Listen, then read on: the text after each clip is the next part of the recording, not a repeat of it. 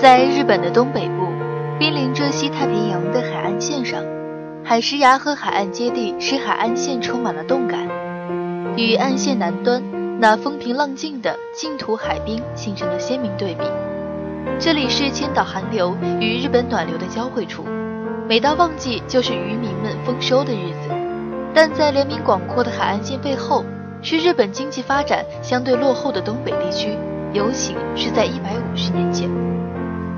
由于靠海的缘故，土地十分贫瘠，再加上风灾雨灾不断，当地农民的生活非常困苦。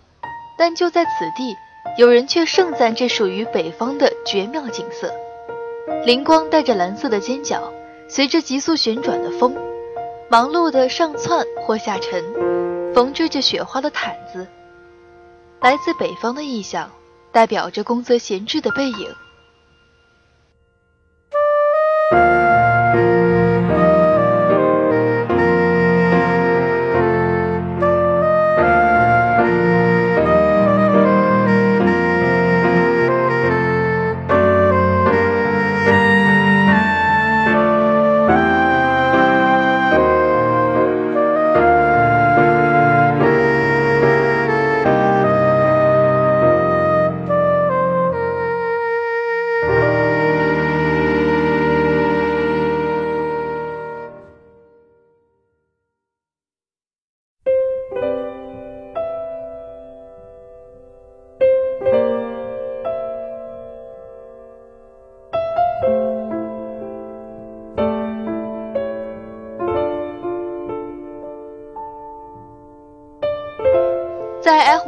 东北，宫泽贤治却有着优渥的家庭条件。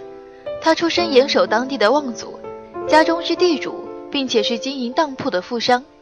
而当地的农民由于土地受到寒潮影响，作物欠收，必须将家中的有价财物拿来典当换取生活费。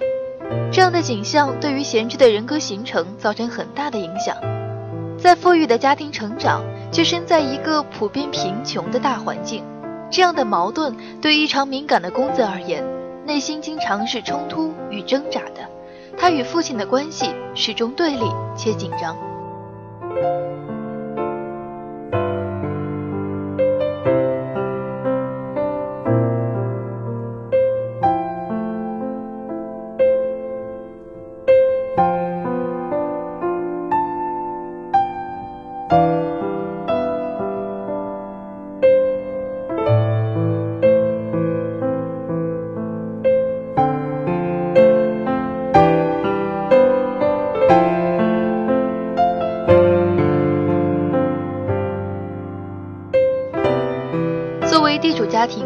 则向来以家业为耻，在后世的评价体系当中，他有一个很不伦不类的称号，就是农业改革家。他曾经担任过农业学校的教师，任教四年，辞去公职，离家独居于郊外，过着普通农民的生活，并致力于农村改革，亲自指导农民改良水稻栽培方法与改良土壤、肥料等。而在他尝试着写出处女作《一个要求特别多的餐厅童话集》的时候，兜兜转转，宫泽贤治已是二十八岁的中年。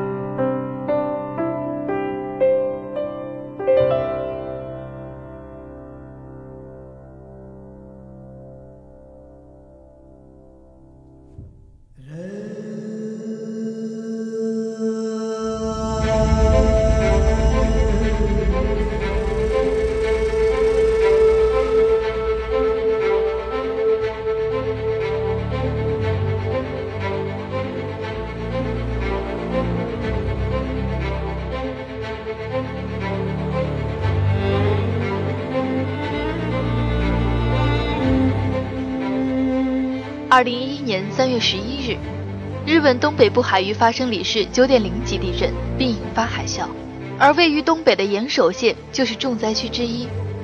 饱受蹂躏的灾区人民想起了宫泽贤治的名作《不畏风雨》，诗中，不怕雨，不怕风，何惧严寒酷暑，一副结实的身骨，就这样被抄写在学校废墟的黑板上，一如九十年前宫泽刚刚写下时那样激励人心。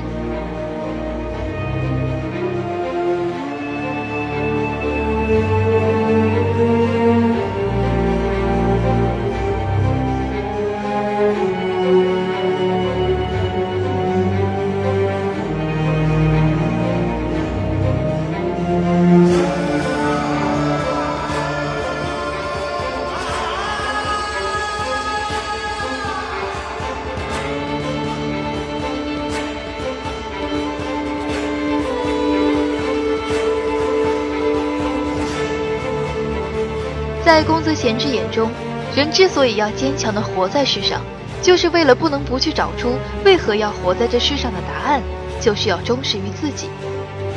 实际上，宫泽本人就是在地震当中迎来的出世。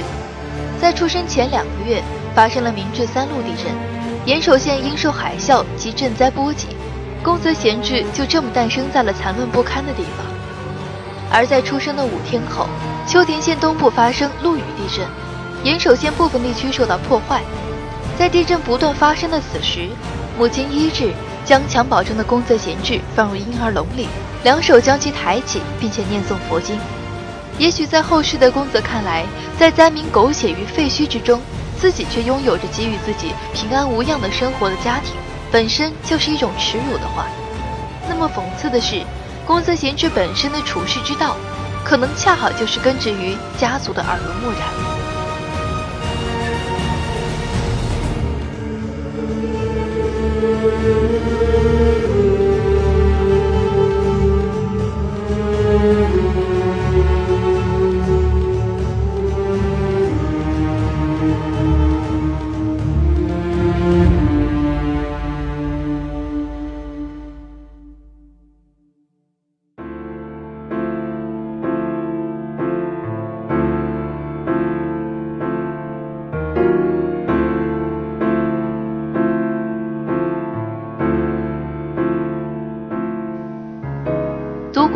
过宫泽贤治作品的人，大多感觉其作品虽然充满着浪漫和幻想，但实则费解难懂。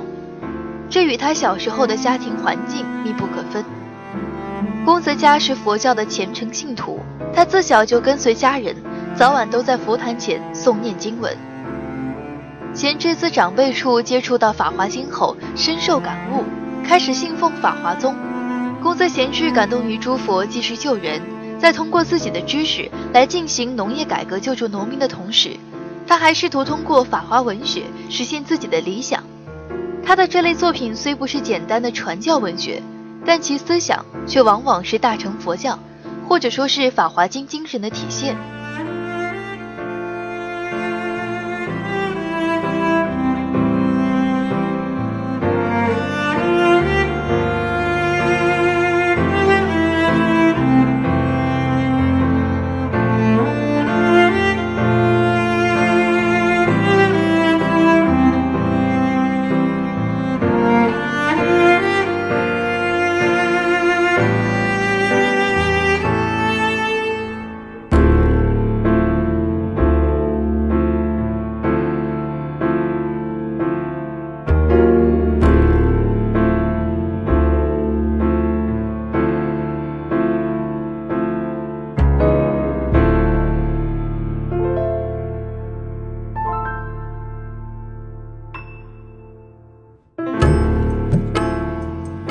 抛开艰难晦涩的教义，佛教元素几乎是露骨地出现在宫泽的文学里。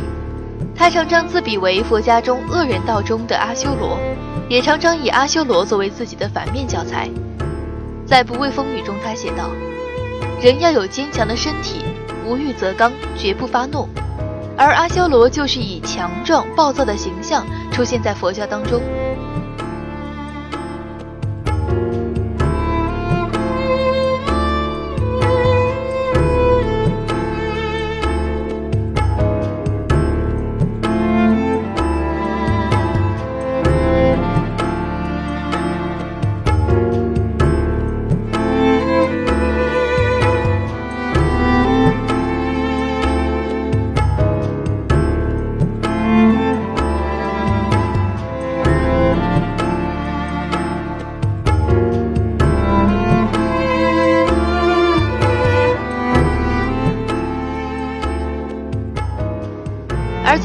在宫泽贤治的诗集《春天与阿修罗》中，他更是抛出了佛教的终极意义：人与宇宙的关联。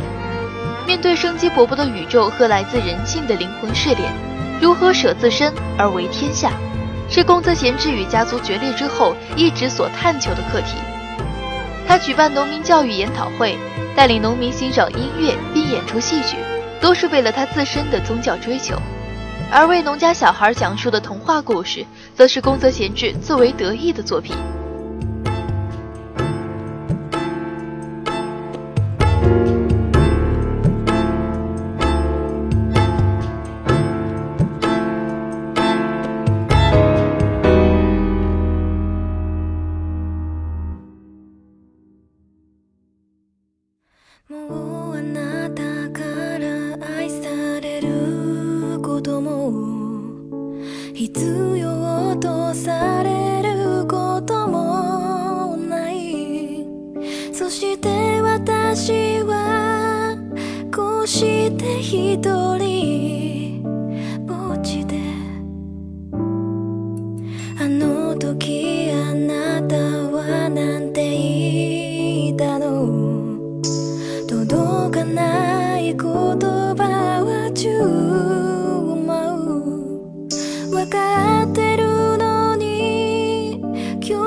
してしまう叶わぬ願い事。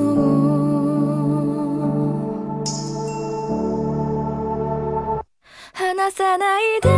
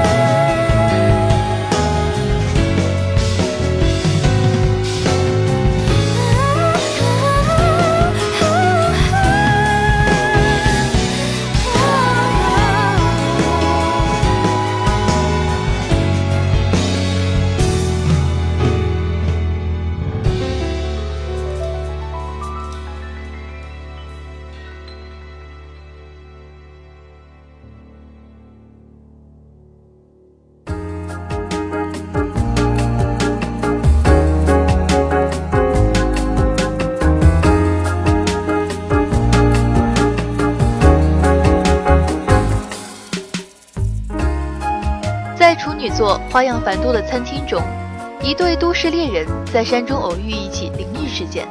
大提琴手葛修，一个差劲的提琴手，由于技法不佳备受嘲笑。某夜，当他正在练琴之时，一群动物跑来求助于他。他在付出的同时，也从动物的身上领悟出各种拉琴的技巧。在宫泽贤治的笔下，神、鬼、人、植物、动物与自然融在一炉，在赋予浓厚的宗教哲学、佛家思想，以及独具的声音、文字、色彩鲜活的笔法、独树一帜的笔法，在童话故事里也有着不可替代的地位。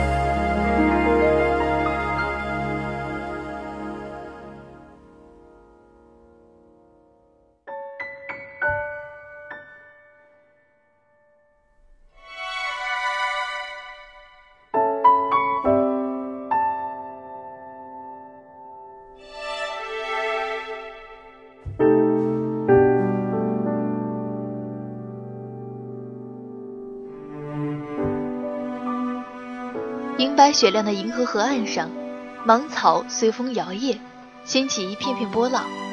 天河水翻出一丝丝紫灿灿的涟漪，如同万道彩虹，滚滚奔流。漂亮的小火车随着天空的芒草波浪飘荡，在天河流水中，在三角点的荧光里，勇往直前的前行。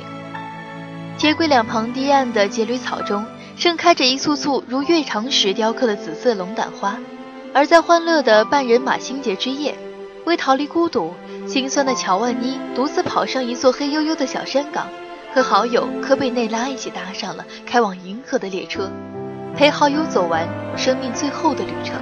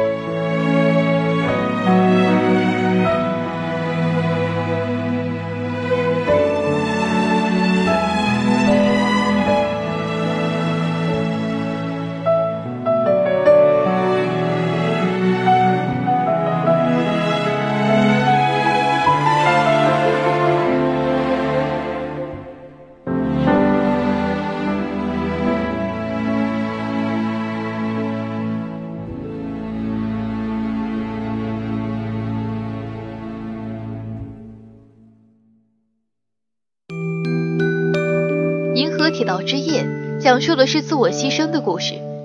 乔万妮和科内贝拉手中的苹果，就是对自我牺牲之人的奖励。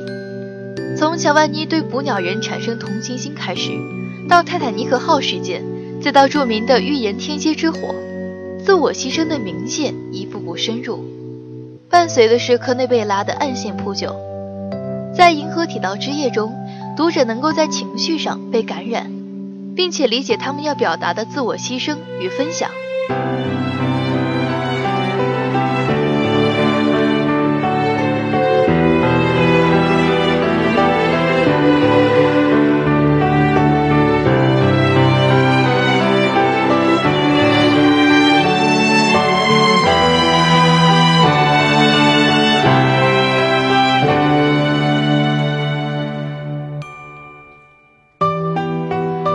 随着列车上的行人越来越少，他不知道他们去了哪里，他只知道内心有一个声音在告诉自己：为了他们的幸福，为了幸福，我心甘情愿付出一切，只为找到幸福。宫泽贤治如此写道，也如此做到了。在他生命的最后两天，即使已经病入膏肓，他依然没有拒绝农民商谈的请求，拖着被肺病侵蚀的身体为大家解决问题。仅仅几个小时之后，便与世长辞。他的文学之路，也才刚满十年而已。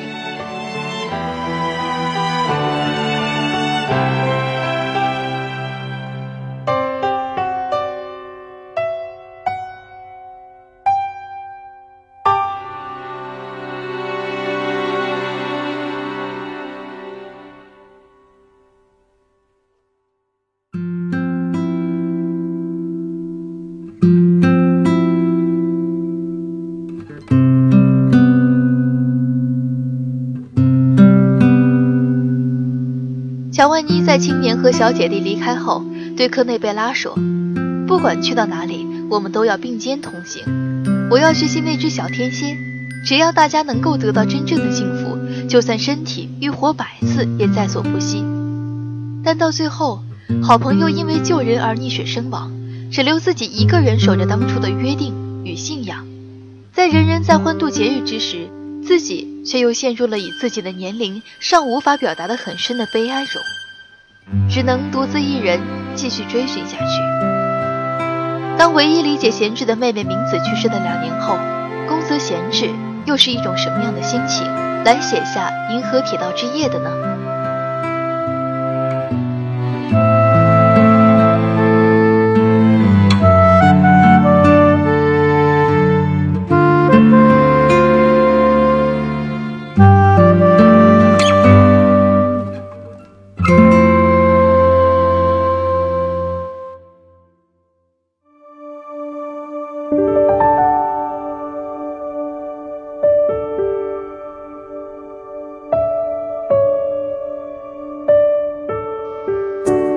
贤之是北方的孩子，在他自己的作品当中，有很多地名都是直接从家乡岩手的读音演化而来。读宫泽贤治童话的时候，也会感到一种凛冽的北方气息。不仅是《银河铁道之夜》《血童子》《夜莺之心》，都是发生在遥远的北方土地。对于自己的家乡，宫泽贤治抱有一种极其复杂的感情，一片多灾多难却又富含希望的土地。他对于北方的暴风雪描述为像酵母一样，乍听可笑却又极其传神。和北方的寒冷一样，宫泽的文字读起来有一股悲情的味道，但哀而不伤。一边令人感慨人生的苦痛与孤独，一边又时不时给人以安慰与鼓舞。一如银河里的一粒星，渺小至极，却亦可发光发热。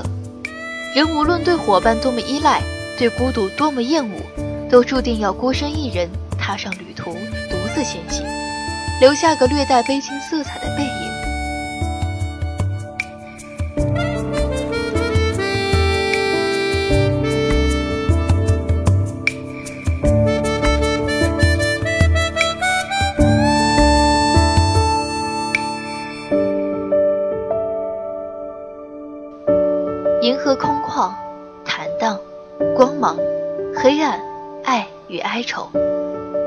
沉默在于他的浩瀚。他是人间无垠哀愁的归宿，与崇高而孤独的灵魂贴得最近。而生命，在宫泽贤治作品当中，脆弱的像掉进银河的一颗星，眨眼就无影无踪。命运则充满了未知，不到死亡的尽头，不知何处是归程。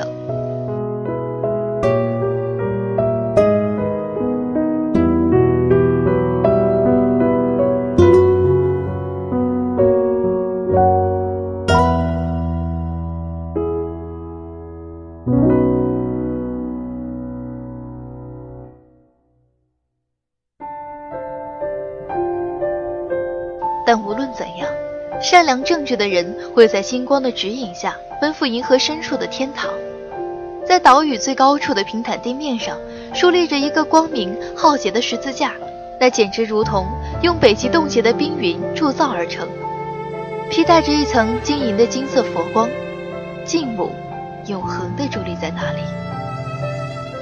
以上就是本周四漂流图书馆的全部内容，我是王琪琪，编辑来自田恒毅。我们下周四同一时间再见。Darkness me in soundlessly holding on